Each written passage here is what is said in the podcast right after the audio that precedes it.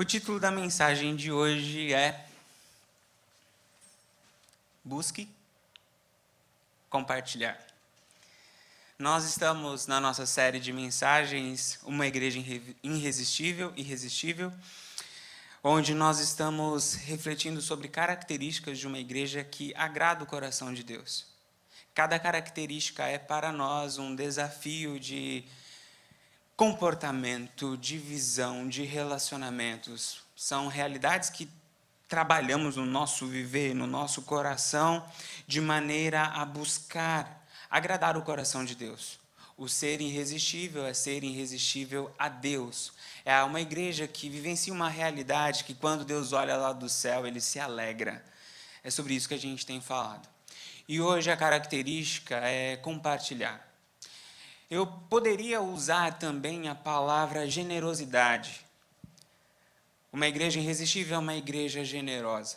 Mas eu fiz questão de não usar a palavra generosidade e usar a, e trocar pela palavra compartilhar, porque eu tenho a impressão que a palavra generosidade em nossos dias ela tem sido entendida de uma maneira muito limitada. Nós limitamos a generosidade simplesmente à questão do dinheiro, Entendemos generoso como aquele que, ao invés de dar 10 ou 15% de tip no restaurante, dá 18 ou 20%.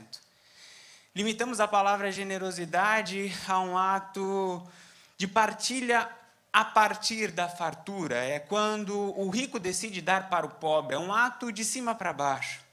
Limitamos a palavra generosidade simplesmente a um favor que fazemos ao outro. Por isso eu decidi não usar a palavra generosidade, mas usar a palavra compartilhar. Porque a ideia que nós vamos trabalhar hoje, nós vamos falar muito mais do que sobre dinheiro. Nós vamos falar sobre partilhar tempo, partilhar os nossos recursos, nossos talentos, nossos dons, partilhar o evangelho, o amor de Cristo, partilhar amor e também os nossos recursos, dinheiro. É sobre isso que nós vamos falar. A, a ideia aqui é não, não falar apenas de partilhar dinheiro, partilhar recursos, é partilhar tudo aquilo que Deus tem colocado em nossa mão. É sobre isso que nós vamos falar. Porque, em última instância, é isso que agrada o coração de Deus. É uma igreja que compartilha tudo aquilo que o Senhor coloca em sua mão: tempo, recurso, evangelho, dons, talentos, é, amor e também dinheiro. Uso essa palavra compartilhar porque a, a ideia não é apenas falar de um ato que é feito de cima para baixo, que apenas os ricos podem fazer, mas é algo que é feito entre iguais. Partilha é algo que fazem os iguais. É, que todo, é algo que todos podem fazer. A ideia de usar a palavra compartilhar aqui é também falar de algo que não está restrito apenas a abençoar o outro. Compartilhar é algo que faço não apenas para abençoar uma outra pessoa, mas compartilhar é algo que eu faço para abençoar o reino de Deus e também para eu ser abençoado. Quando, quando compartilho, eu também sou abençoado. É sobre isso que nós vamos falar. Tendo essa compreensão sobre o nosso ponto de reflexão hoje, podemos falar então sobre compartilhar, sobre generosidade. Podemos usar essas palavras: compartilhar, generosidade, liberalidade, mordomia e ou então compartilhar. É sobre isso que nós vamos falar hoje. A sétima característica de uma igreja que agrada o coração de Deus é uma igreja que sabe compartilhar, é uma igreja que é generosa, é uma igreja que é que tem a liberalidade, a mordomia como um valor na sua relação, nas suas atitudes.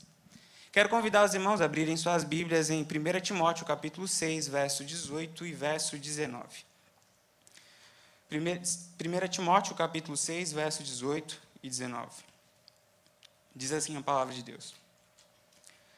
Ordene-lhes que pratiquem o bem, sejam ricos em boas obras, generosos e prontos para e prontos a repartir.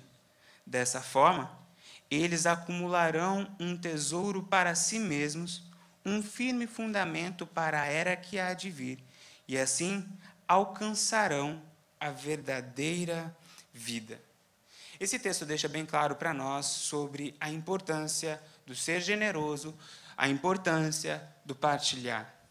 Talvez você já tenha ouvido sobre a importância desse valor em sua vida em outros momentos. Talvez você saiba que é importante sermos generosos, é importante partilhar, porque você já ouviu alguma mensagem em algum momento sobre este assunto. Ou então porque você leu algum versículo que deixava isso claro. Mas também pode ser que você saiba da importância da generosidade porque você ouviu isso em uma outra palestra, uma palestra sobre finanças, uma palestra sobre liderança, uma palestra sobre, sobre coaching. Porque fato é que estes outros campos de conhecimento também têm entendido e descoberto a importância da generosidade. Fato é que existem alguns princípios, alguns elementos e verdades na palavra de Deus que são exclusivos aos cristãos, aqueles que entregaram a vida para Jesus. Mas existem outros princípios que, quando qualquer pessoa, mesmo até uma não cristã, pratica na sua vida, ela é abençoada. Dentre estes princípios que, se qualquer um praticar, é abençoado, mesmo não sendo cristão, está o princípio da generosidade.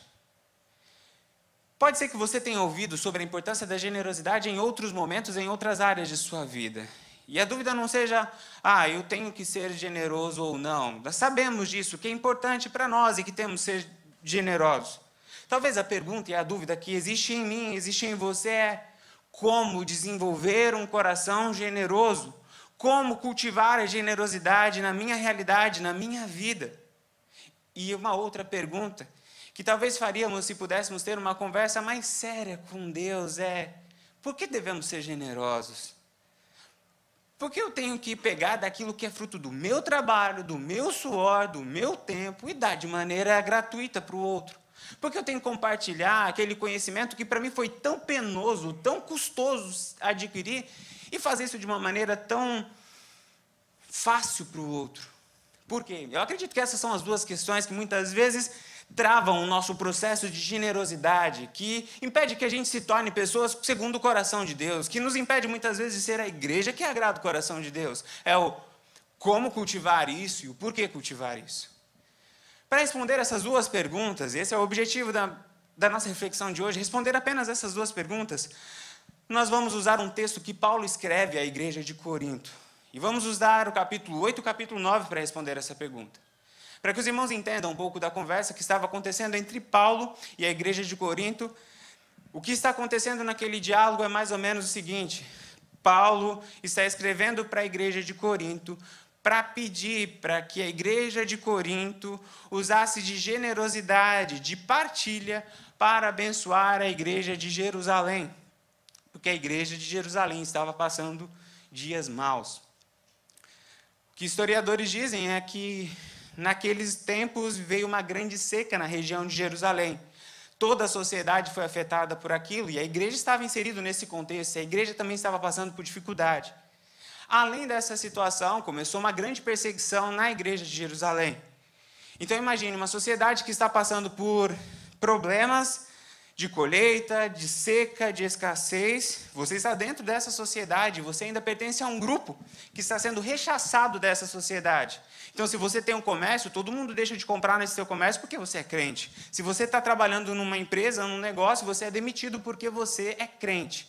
Então, a situação da igreja de Jerusalém estava caótica e precisando de ajuda. Paulo escreve para a igreja de Corinto pedindo essa ajuda. E é nesse diálogo, é nesse contexto que Paulo vai ensinar à igreja de Corinto como ela podia ser generosa para com a igreja de Jerusalém e os motivos pelos quais ela devia fazer isso. A partir deste ensinamento, nós vamos extrair os princípios que se aplicam à nossa vida. Vamos responder a primeira pergunta sobre o como ser generosos. À luz da palavra de Deus, para sermos generosos, a primeira coisa que precisamos fazer é compreenda que compartilhar é um presente. 2 Coríntios capítulo 8, verso 1 e 2. Agora, irmãos, queremos que vocês tomem conhecimento da graça que Deus concedeu às igrejas da Macedônia. No meio da mais severa tribulação, a grande alegria e a extrema pobreza deles transbordaram em rica generosidade. Nessa, nesse começo de conversa, aparece uma terceira igreja, ou um terceiro grupo de igrejas, as igrejas da Macedônia. O que Paulo está fazendo aqui é Paulo está escrevendo para a igreja de Corinto, para ajudar a igreja de Jerusalém, e agora ele trouxe o exemplo das igrejas da Macedônia, que contribuíram, que ajudaram em um outro momento, mostrando a igreja da Macedônia, as igrejas da Macedônia, como um exemplo de generosidade. E ele diz que para essas igrejas que não estavam em uma condição também de fartura, segundo o texto, as igrejas da Macedônia também estavam em um contexto de miséria, também estavam em um contexto de pobreza. Ele diz que para elas foi graça de Deus.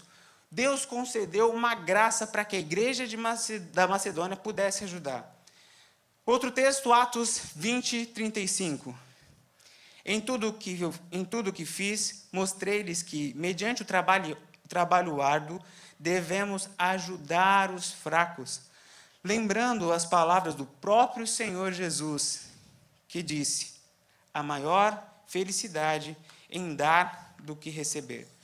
Bom, juntando esses dois textos, o que podemos aprender é que para desenvolvermos o nosso coração para a generosidade, nós precisamos entender a partilha como um presente.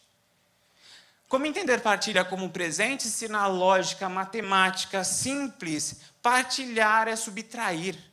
Não é ganhar, é perder. Para explicar isso, eu montei esse quadro no próximo slide, que vai explicar um pouco o porquê partilhar é presente. Quando você tem recurso, mas não tem a possibilidade da partilha, nasce em nosso coração um sentimento de inutilidade. Quando você não tem recurso, mas você tem a possibilidade de partilha, você tem o sentimento de incapacidade. Quando você tem recurso e a possibilidade de partilha, você tem a capacidade de ser útil. Deixe-me explicar esse conceito de uma maneira aplicada a partir de um exemplo aplicado. Imagine que alguém que você ama muito está muito enfermo. E você descobre que você tem recursos que poderia pagar qualquer tratamento que essa pessoa precisasse. Mas não existe essa possibilidade essa realidade de ter recursos, mas não ser possível usar esses recursos para gerar a cura, para gerar o tratamento, gera em nós o sentimento de inutilidade. Para que, que serve tudo isso se eu não consigo salvar a pessoa, a vida da pessoa que eu amo tanto? A outra realidade é quando nós não temos recurso, mas existe a possibilidade. Bom, a pessoa está enferma, existe uma possibilidade, mas custa tanto. Bom, esse tanto eu não tenho. Você não tem um recurso tem a possibilidade. Nesse momento, o sentimento que nasce em nosso coração é de incapacidade. Eu não sou capaz de prover os recursos que aquela pessoa precisa para ser curada. Agora imagine o terceiro cenário, quando você tem o recurso, quando você tem a possibilidade de partilhar esse recurso. Ao invés de incapacidade, você tem a capacidade, ao invés da inutilidade, você tem a utilidade, a capacidade de ser útil. Por isso, partilhar é presente. Precisamos imaginar isso em todas as áreas de nossa vida. Que existem sim pessoas à nossa volta que estão morrendo sem o Evangelho. Que existem sim pessoas que estão engatinhando na fé, estão sofrendo, estão caindo. E, e nós temos muitas vezes os recursos para discipular essas pessoas, para cuidar dessas pessoas, mas nós não estamos fazendo isso porque entendemos muitas vezes partilhar como algo pesado, não como um presente. Paulo está ensinando aqui para nós é que a primeira chave que precisa virar na nossa mente é começar a entender a generosidade, a partilha, como uma dádiva de Deus. Como uma oportunidade que estamos tendo de salvar, de curar, de libertar, de fazer crescer, de ser bênção na vida do outro, de tornar a nossa vida um pouco maior do que ela é, mais cheia de significado do que tem. Para aprendermos a partilhar, a primeira chave que precisa ser virada dentro de nós é essa chave Partilha não é castigo, partilha não é obrigação, partilha não é barganha, partilha é presente, partilha é graça, partilha é dádiva de Deus. Segunda verdade que nos é apresentada é: bom, se você quer aprender a partilhar, use o que você tem para servir a Deus. Use o que você tem para servir a Deus. Essa frase pode ser dividida em duas partes. Primeiro, usar o que você tem e depois entender o que, como isso se configura como um ato de serviço a Deus. Vamos entender primeiro essa parte. Use o que você tem. 2 Coríntios, capítulo 8, verso 3. Veja o que Paulo diz. No meio da mais severa tribulação, a grande alegria e a extrema pobreza deles transbordaram em rica generosidade, pois dou testemunho de que eles deram tudo quanto podiam e até além do que podiam por iniciativa própria. Próximo texto, 2 Coríntios 8, 12. Porque se a prontidão, a contribuição é aceitável de acordo com aquilo que alguém tem, e não de acordo do que não tem.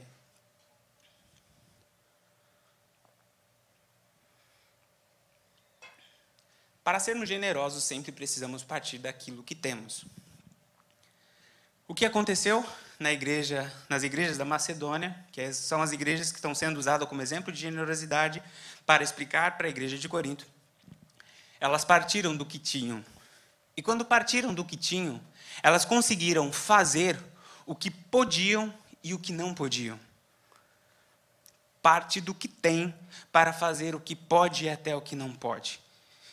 Imaginando como isso foi na prática, deve ter acontecido mais ou menos assim. Chegou a demanda da igreja de Jerusalém.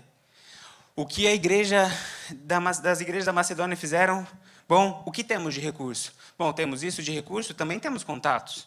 Vamos usar os nossos recursos e os nossos contatos. E aqui nós conseguiremos fazer aquilo que nós podemos e até o que não podemos, porque vamos usar o que temos para fazer o que podemos e o que não podemos.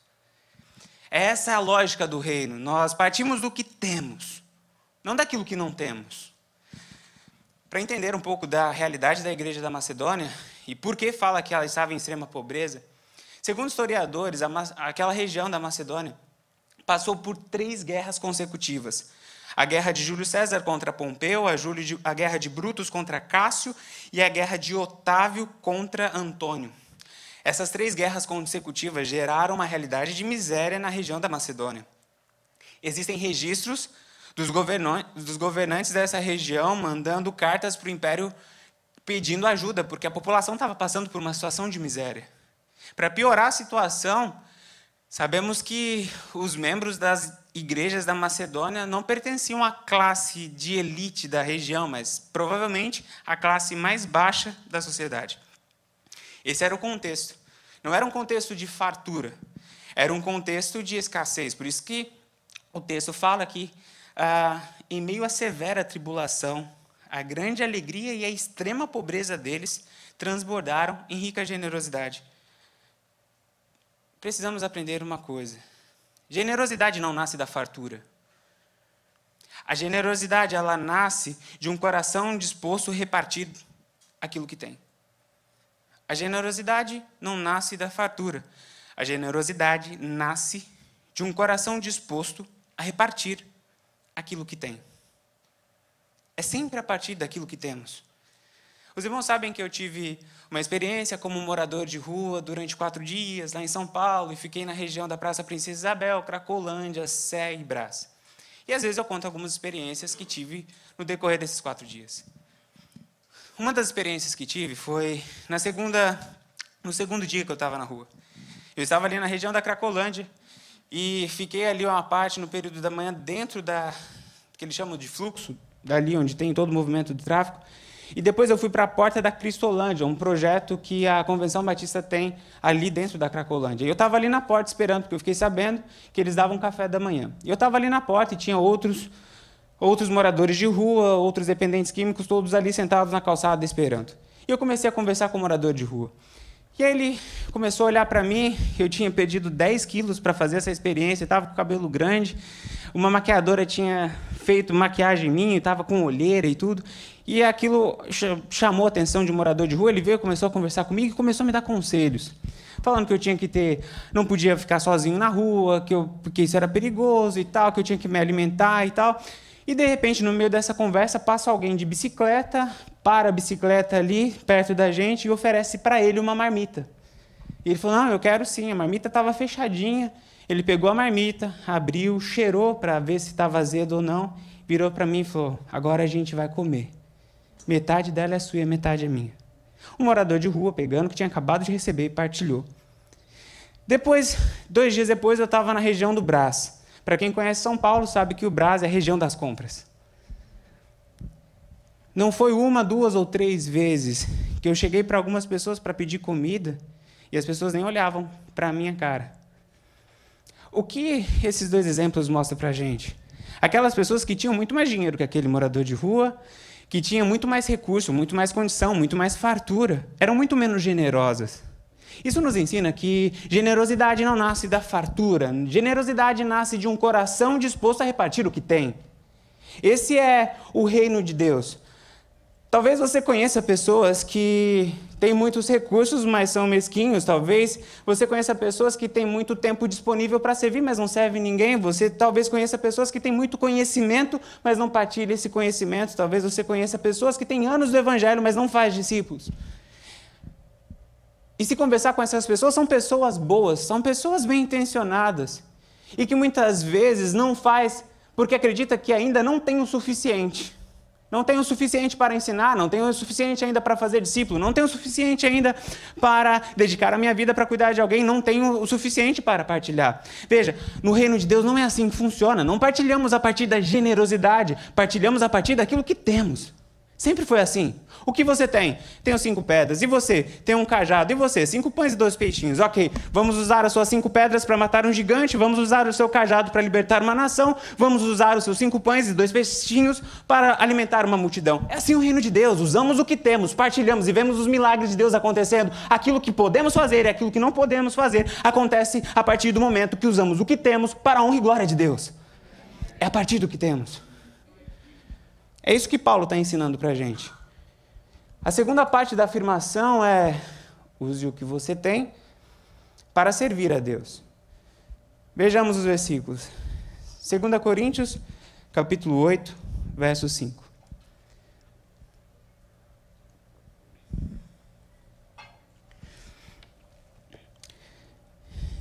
E não somente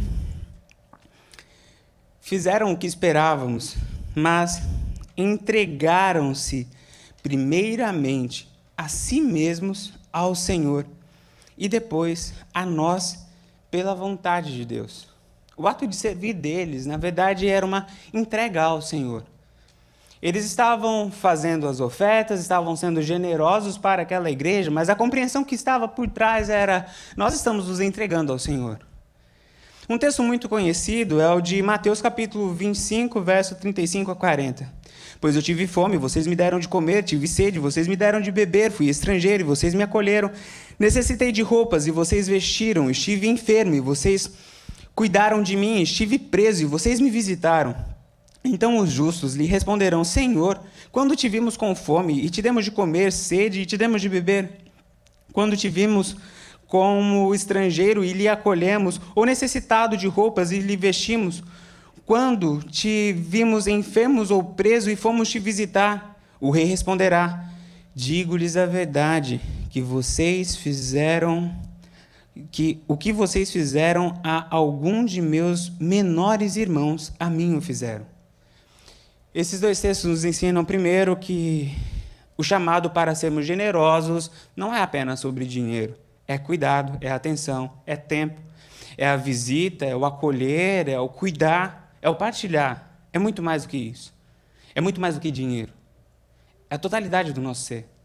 Mas também esse texto chama a nossa atenção para algo que talvez seja um pouco diferente na nossa teologia, que é a realidade do fazemos as coisas para Deus. A gente reflete bastante sobre fazer as coisas como Jesus faria. Como Jesus faria, como Jesus cuidaria, como Jesus partilharia. Mas o que o texto está falando para nós aqui é algo diferente. Não contraditório, mas adicional. O que ele está falando não é fazer como Jesus faria, é fazer como se estivesse fazendo para Jesus.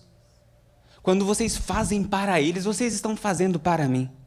Essa é a compreensão que precisa existir dentro de nós se quisermos ter um coração generoso. Todas as vezes que aparece do nosso lado uma oportunidade para sermos generosos com alguém, estamos diante de uma realidade, um convite para servirmos a Deus. O que fazemos ao nosso irmão, o que fazemos às pessoas que estão à nossa volta, estamos fazendo para Deus. Isso agrada o coração de Deus. É uma forma de expressar a nossa gratidão a Deus. É uma forma de dizer ao Senhor, ok, muito obrigado por, por, tudo que o Senhor fez por mim. O Senhor cuidou de mim, o Senhor me deu recursos, o Senhor me deu a possibilidade do aprender, do caminhar, do crescer, do desenvolver. Agora, deixe-me fazer isso de volta para o Senhor. Eu faço isso para o meu irmão. Partilhar, portanto, nasce daquilo que temos como um ato de serviço ao Senhor.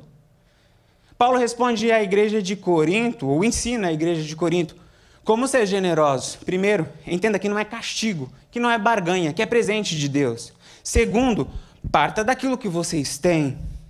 E entenda que aquilo que você faz com o que Deus te deu para o seu irmão é algo que você faz para Deus. Se temos essa mudança de mente, fica mais fácil, fica mais natural ser generoso. Porque tem pessoas que são naturalmente generosas, porque essas chaves foram mudadas dentro da cabeça. E o que nós estamos fazendo aqui é mudando a forma de ver, mudando a forma de entender generosidade, mudando a nossa forma de encarar as oportunidades de servir, de ser generosos à nossa volta. Lembre-se, todas as vezes que o Espírito Santo tocar no seu coração diante de uma realidade, para você ser generoso, para você compartilhar, para você ter uma postura de liberalidade, lembre-se disso, é um presente que Deus está te dando Lembre-se disso. Se ele está tocando no teu coração, é porque ele te deu algo. Você tem algo que pode ser dividido. E lembre-se que o que você está fazendo é para Deus. Depois Paulo vai responder para a igreja o por que compartilhar. Bom, entendemos o como compartilhar, agora por que devemos compartilhar? Primeiro motivo, porque prova a sinceridade do nosso amor. Sim, Generosidade, partilha, liberalidade é uma prova de amor. Veja o que a palavra de Deus diz.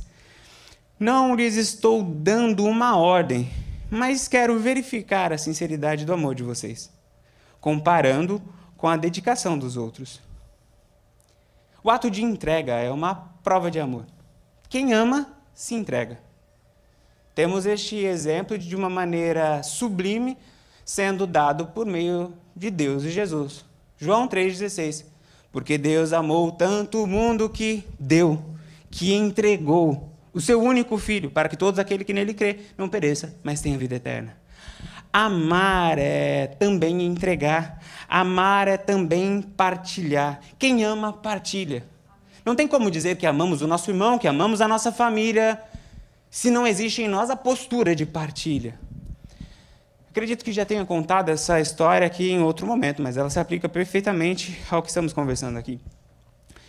Ah, eu estava, na época, na Igreja Batista do Ipiranga, trabalhando e atrás da igreja tinha um McDonald's, atravessando a rua da parte de trás.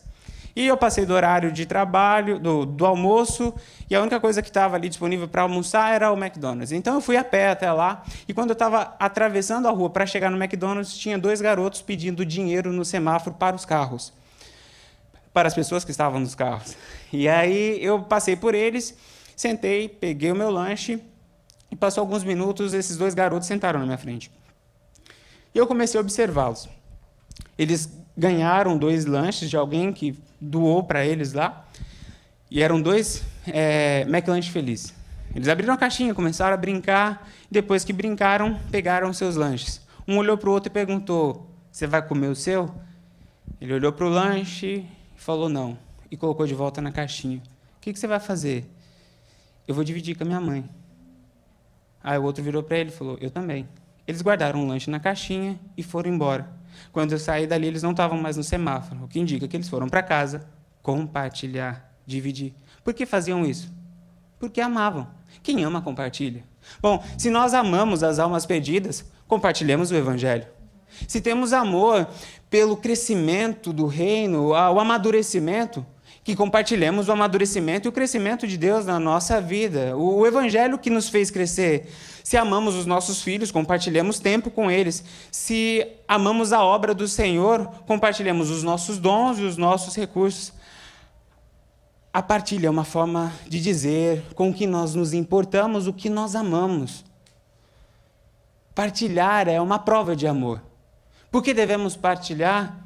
Para mostrar ao mundo que Deus ama o mundo para mostrar ao mundo que nós amamos aqueles que estão distantes do caminho do Senhor e existe em nós essa paixão pelas almas perdidas. Não podemos dizer que amamos as almas perdidas se nós não compartilhamos o evangelho que está dentro de nós. O quanto amamos? Não podemos dizer que amamos a obra do Senhor se não nos envolvemos. Não, não tem como. Prove-me. É o que Paulo diz à igreja de Coríntios. Uma das formas de dizermos o quanto nos importamos e o quanto nos amamos é partilhando, é sendo generosos. O segundo porquê devemos compartilhar é porque mostra o nosso DNA como filhos de Deus. A partilha mostra um pouco de quem somos em Deus. 2 Coríntios capítulo 8, verso 9. Pois vocês conhecem a graça do nosso Senhor Jesus Cristo, que, sendo rico, se fez pobre por amor de vocês, para que, por meio de sua pobreza, vocês se tornassem ricos. Uh, temos um Deus generoso. É inegável, isso é indiscutível. Nosso Deus é generoso. O exemplo que Paulo traz aqui é a generosidade da entrega de Deus ao seu filho, a generosidade de Jesus de deixar o céu e vir à terra abandonar a sua glória nos céus e se tornar homem, para que por meio desta realidade de pobreza, de miséria, nós nos tornássemos ricos, nós tivéssemos acesso à vida eterna, aos tesouros celestes. Este é o nosso exemplo. Ah, a generosidade, portanto, é uma das formas de refletirmos o DNA que temos em Deus. O nosso Deus, ah, segundo a teologia, possui aquilo que chamamos de atributos comunicáveis e atributos incomunicáveis. Atributos incomunicáveis são aqueles que só Deus tem, a estes apenas contemplamos, que é a sua onisciência, o estar em todos os lugares ao mesmo tempo, a onipresença, estar em todos os lugares ao mesmo tempo, a onisciência, o saber de todas as coisas. Enfim, existem outros atributos que estão nessa categoria de incomunicáveis, apenas conhecemos, mas isso não se comunica a nós, não vem para nós. Mas existem outros atributos que são conhecidos como atributos comunicáveis, aqueles que Deus tem e nós podemos, no relacionamento com Deus, desenvolver em nossa vida, como traços de Deus em nós: verdade, justiça, perdão, amor e, dentre eles, generosidade. O nosso Deus é um Deus generoso. Portanto, quando nós exercitamos a generosidade na nossa vida, o que nós estamos mostrando para o mundo é somos filhos de Deus. Ele é nosso Pai. Somos cristãos, somos pequenos cristos aqui na terra. Olhamos para a natureza, vemos a generosidade de Deus. Olhamos para o ministério de Jesus aqui na terra, vemos a generosidade. Uma grande multidão se reúne, começa a sentir fome. Os discípulos olham para Jesus e falam: Jesus, é o seguinte: tem muita gente aqui, tem pouco recurso aqui, manda cada um para sua casa, ema, ema, ema, cada um com o seu problema. Não está escrito isso na Bíblia, mas é essa é a ideia dos discípulos. O que Jesus fala, não, não, é, não é cada um com o seu problema. Eles são, os no, eles são nossos problemas. É uma forma da gente expressar quem Deus é, um pouco do caráter de Cristo em nós. Vamos ser generosos. O que temos? Cinco pães e dois peixinhos. Então vamos partilhar e aqui Deus vai fazer milagre. O nosso Deus é um Deus generoso. E veja, quando nós somos generosos, nós refletimos o Deus a quem servimos. Essa é uma verdade importante de refletirmos. As nossas ações refletem o Deus a quem servimos. As nossas atitudes refletem o Deus a quem servimos. Os glutões, os uh, promíscuos têm como Deus o prazer. Os avarentos e gananciosos têm como Deus o dinheiro. Os preguiçosos têm como Deus o conforto. Os invejosos e egoístas têm como Deus o seu próprio eu, o seu próprio ego. E os verdadeiramente generosos têm como seu Deus o Senhor, Deus, Pai de amor, graça e generosidade. As nossas ações refletem a quem servimos. Devemos servir porque o nosso Pai serve, devemos compartilhar, porque o nosso Pai compartilha, devemos ser generosos, porque o nosso Deus é um Deus generoso. Isso faz parte do nosso DNA, é o que Paulo nos ensina. Terceiro motivo é porque a partilha gera igualdade. Partilha gera igualdade. Veja o que o texto diz. Esse é um texto bem polêmico, hein? falando de igualdade, igualdade social, socialismo, PT, Bolsonaro, esquerda, direita. É um texto bem interessante.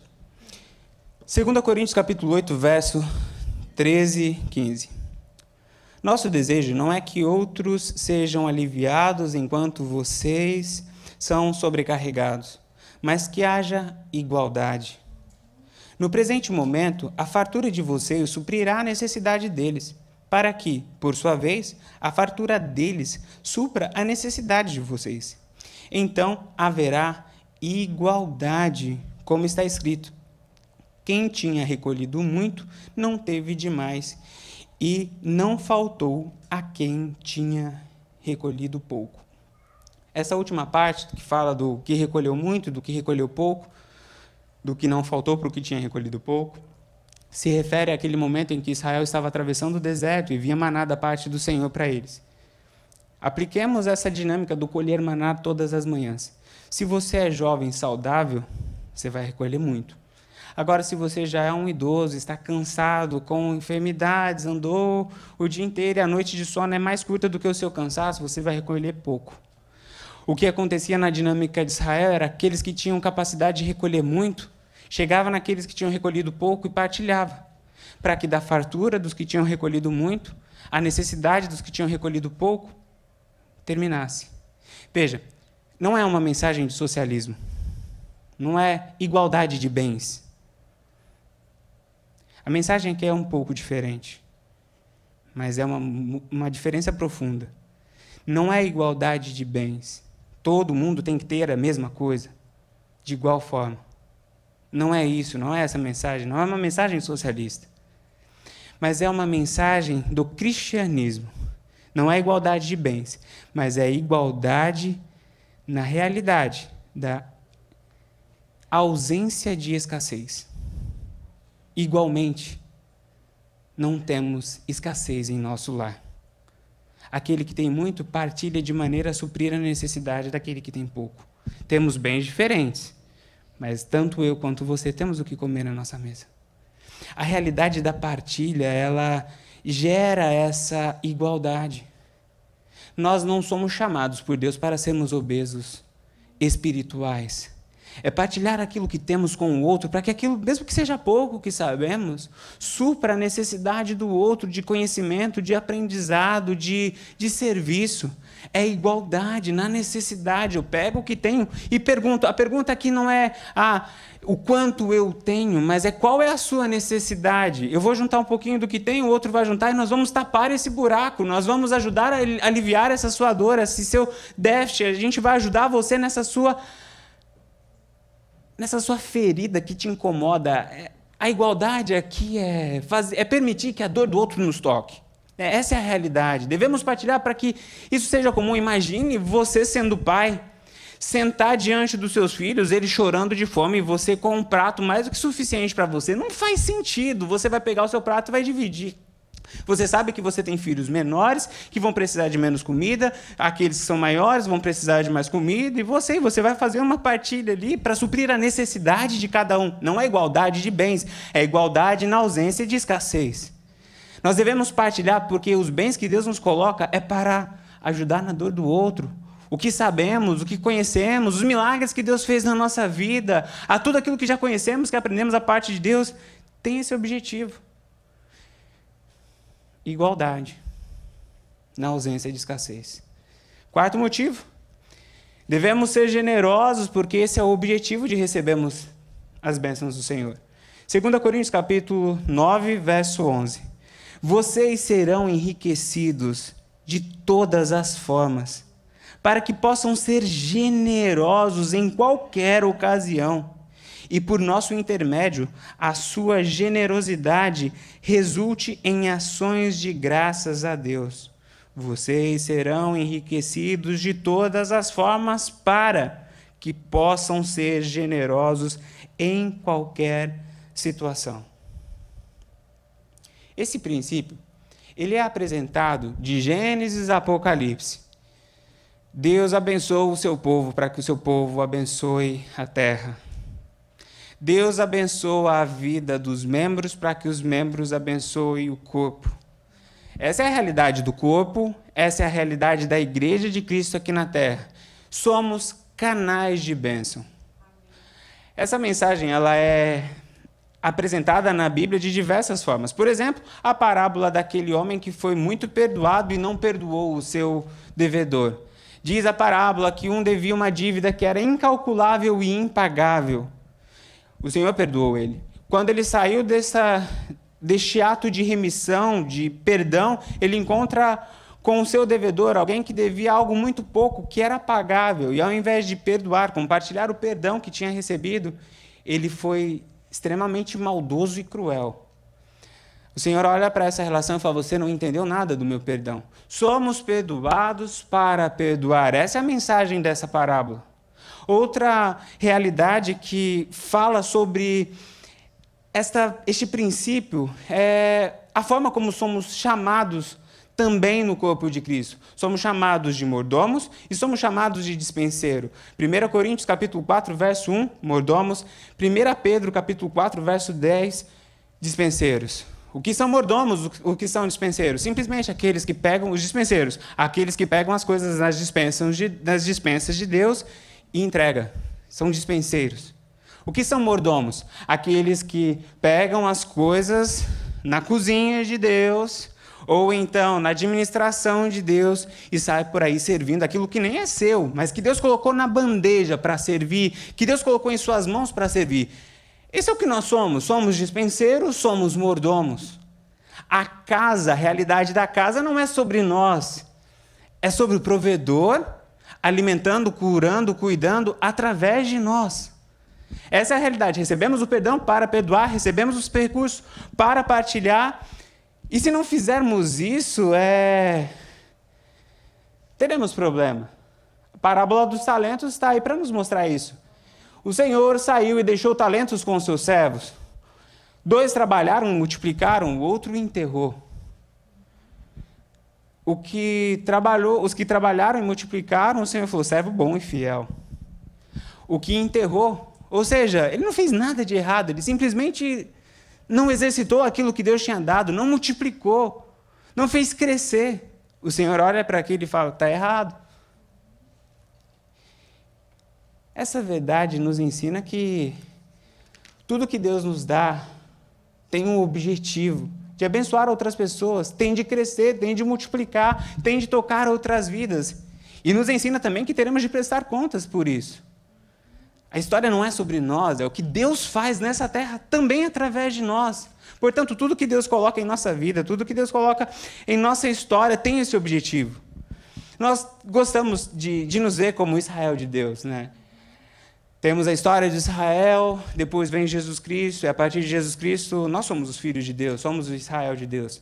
E aí, a partir dessa leitura do Evangelho, a partir dessa leitura da Bíblia, todas as verdades, todas as bênçãos que repousam sobre Israel, trazemos para a nossa vida, porque afinal de contas, somos o novo Israel do Senhor. E aí vamos para o texto do chamado de Abraão, que diz o seguinte: Farei de você um grande povo, e o abençoarei, e tornarei famoso o seu nome, e você será uma bênção. Abençoarei os que te abençoarem, amaldiçoarei os que te amaldiçoarem, e por meio de você todos os povos da terra serão abençoados. Nós lemos este texto e nós gostamos da primeira parte dos dois versículos. A primeira parte do primeiro versículo lido aqui é o que diz: Abençoarei e tornarei famoso o seu nome. A gente gosta disso. Eu vou te a bênção de Deus sobre a nossa vida. As pessoas vão olhar e vão ver a bênção do Senhor. Gostamos da primeira parte do segundo versículo que diz: Abençoarei os que te abençoarem e amaldiçoarei os que te amaldiçoarem. A gente também gosta disso. Mas a gente esquece que tanto a bênção do Senhor, quanto a, o tornar famoso o nome, quanto a bênção que vem sobre aqueles que o abençoam, a maldição que vem sobre aqueles que te amaldiçoam, tem um propósito. E você será uma bênção, e por meio de ti serão benditas todas as nações. Vejam, ah, desde o começo, até em Israel. A bênção que repousa sobre Israel tem um objetivo apenas: abençoar outras nações. É para que o mundo olhe para Israel, para que o mundo olhe para a minha vida, para a sua vida, veja a bênção de Deus e fale: existe Deus. Esta é a razão. É, este é o porquê. Quando nós olhamos para uma árvore frutífera, algo que faz com que chamemos essa árvore de boa ou má não é a quantidade de adubo que ela recebe, mas sim a quantidade de frutos que ela dá. Essa é a mesma realidade na vida cristã. Nós somos servos que cumprem sua missão não a partir daquilo apenas que recebemos, mas é a partir daquilo que produzimos, é a partir daquilo que entregamos. Nós devemos ser generosos porque isso é o motivo pelo qual nós somos abençoados. Quero juntar os ponto 6 e ponto 5 em um só. Diz o seguinte: é, nós devemos ser generosos porque isso resulta em louvor a Deus e porque isso é um meio para evangelizar. Vou ler o verso uh, 12 e o verso 13 de 2 Coríntios 9, verso 12 e verso 13. O serviço ministerial que vocês estão realizando não está apenas suprindo as necessidades do povo de Deus, mas também transbordando em muitas expressões de gratidão. Verso 13. Por meio dessa prova de serviço ministerial, outros louvarão a Deus pela obediência que acompanha a confissão que vocês fazem do Evangelho de Cristo e pela generosidade de vocês em partilhar seus bens com eles e com todos os outros. Uh, aqui nós temos nestes dois textos a generosidade sendo um caminho pelo qual outras pessoas louvam a Deus e a generosidade sendo um caminho pelo qual outras pessoas entregam sua vida a Deus. A nossa generosidade faz com que as pessoas olhem para a nossa vida e rendam graças a Deus. A nossa generosidade faz com que a nossa vida leve outras pessoas a Cristo. A generosidade faz com que a nossa vida seja a realidade de sal da terra e luz do mundo. Muitas vezes a gente fica se perguntando como é que eu posso fazer a diferença na vida de outra pessoa? Como é que eu posso mudar a história de um lar? Como é que eu posso de fato cumprir a minha missão de ser sal da terra e luz do mundo? Como é que nós, como igreja, podemos fazer isso? Uma das formas é generosidade. Quando nós fazemos isso, o mundo à nossa volta louva a Deus. Os nossos irmãos louvam a Deus. E pessoas se convertem. Duas experiências. Primeira, nós fazíamos é, muitas viagens missionárias e uma das, uma das últimas viagens missionárias que coordenei foi para o Morro do Borel, uma das comunidades mais violentas do Rio de Janeiro. Nós ficamos cinco dias lá. Nestes cinco dias nós reformamos quatro casas, distribuímos cestas básicas, fizemos escola bíblica de férias férias com as crianças, fizemos dias de beleza com as mulheres, palestras para as mulheres e tivemos ali cinco dias de servir, compartilhar e sermos generosos. Um dos pontos altos da viagem foi o culto final, quando a equipe de missionários que é local, que vive lá, foi para este culto, pastores foram para este culto, a comunidade foi para este culto. E o que era mais bonito não era ver eles nos agradecendo pelo que fizemos, mas ver todos aqueles que estavam naquele culto louvando e adorando a Deus e dizendo: Senhor, muito obrigado pelo que o Senhor nos deu. A atitude da igreja de generosidade resultou em louvor e adoração a Deus. Ouvir pastores e missionários aos prantos orando ao Senhor: Senhor, muito obrigado, porque eu pensei que eu estava sozinho, mas por meio da generosidade da sua igreja, eu agora tenho mais firme no meu coração que o Senhor não me abandonou. As nossas atitudes mostram para o mundo que Deus está vivo, que Ele está no nosso meio. A nossa generosidade mostra o amor, o cuidado de Deus, e isso resulta em louvor a Deus. A nossa atitude resulta em conversão, a nossa atitude de generosidade resulta em conversão de almas perdidas. Em 1970, aconteceu em Lausanne um congresso que reuniu líderes mundiais. E neste congresso discutiu-se sobre o papel da ação social e da evangelização no mundo. E uma das questões é: existe conflito entre ação social e evangelização? E como resultado dessa, desse diálogo surgiu aquilo que ficou conhecido como Pacto de Lausanne. E um dos pontos do Pacto de Lausanne é ação social e evangelização. A conclusão deste congresso foi que evangelização e ação social estão para a vida da igreja como as duas asas de um pássaro. Elas não são excludentes, elas são complementares e necessárias para que o pássaro consiga voar. É necessária evangelização, é necessário ação social. As duas asas são importantes. Nós atendemos uma comunidade que estava lá em São Paulo, que teve uma enchente, a comunidade perdeu tudo, todos os barracos foram destruídos. Entramos em uma casa com uma cesta básica, conversamos e começamos a conversar com a família. No meio da conversa, a mãe virou e falou assim: Deus não existe. E se ele existe, ele não se importa comigo. Olha a minha situação. E isso aqui não é o todo do, não é o tudo da minha tragédia. Meu marido me abandonou, eu tenho três crianças para alimentar, eu estou desempregado e para finalizar vem essa chuva e destrói meu barraco. Ou Deus não existe, ou se existe, não se importa comigo. E aí a única coisa que eu disse foi: se importa, Ele te ama. Ela virou para mim e falou: então me prova. A única coisa que eu tinha era uma cesta básica na mão, eu empurrei a cesta básica para ela e falei: essa é uma das provas. Eu não te conheço, mas Deus te conhece. Eu não sei quais são as suas necessidades, mas Deus sabe. E isso aqui é uma forma de Deus dizer: Eu me importo com você, eu estou cuidando de você. Eu sei que isso aqui não é tudo que você precisa, mas é o começo do cuidado de Deus sobre a tua vida. Naquele momento ela começou a chorar e ela entregou a vida para Jesus. A nossa generosidade também gera conversão, a nossa generosidade também gera salvação. Esse é um dos motivos pelos quais devemos ser generosos. E o último ponto, o último motivo pelo qual devemos ser generosos e fiz questão de colocar em último mesmo, é porque a generosidade gera fartura. 2 Coríntios capítulo 9, verso 6. Lembre-se, aquele que semeia pouco, também colherá pouco. E aquele que semeia com fartura, também colherá fartamente. Fartura não gera generosidade. Esse foi o começo da mensagem. Mas generosidade gera fartura. Guardem essa verdade. Fartura não gera generosidade. Tem muita gente que tem muito, mas não é generoso. Mas generosidade gera fartura. Provérbios capítulo 11, verso 24 e 25. Há quem dê generosamente e vê aumentar suas riquezas. Outros retêm o que deveriam dar e caem na pobreza. O generoso prosperará. Quem dá alívio aos outros, alívio receberá. A palavra de Deus é rica em exemplos disso.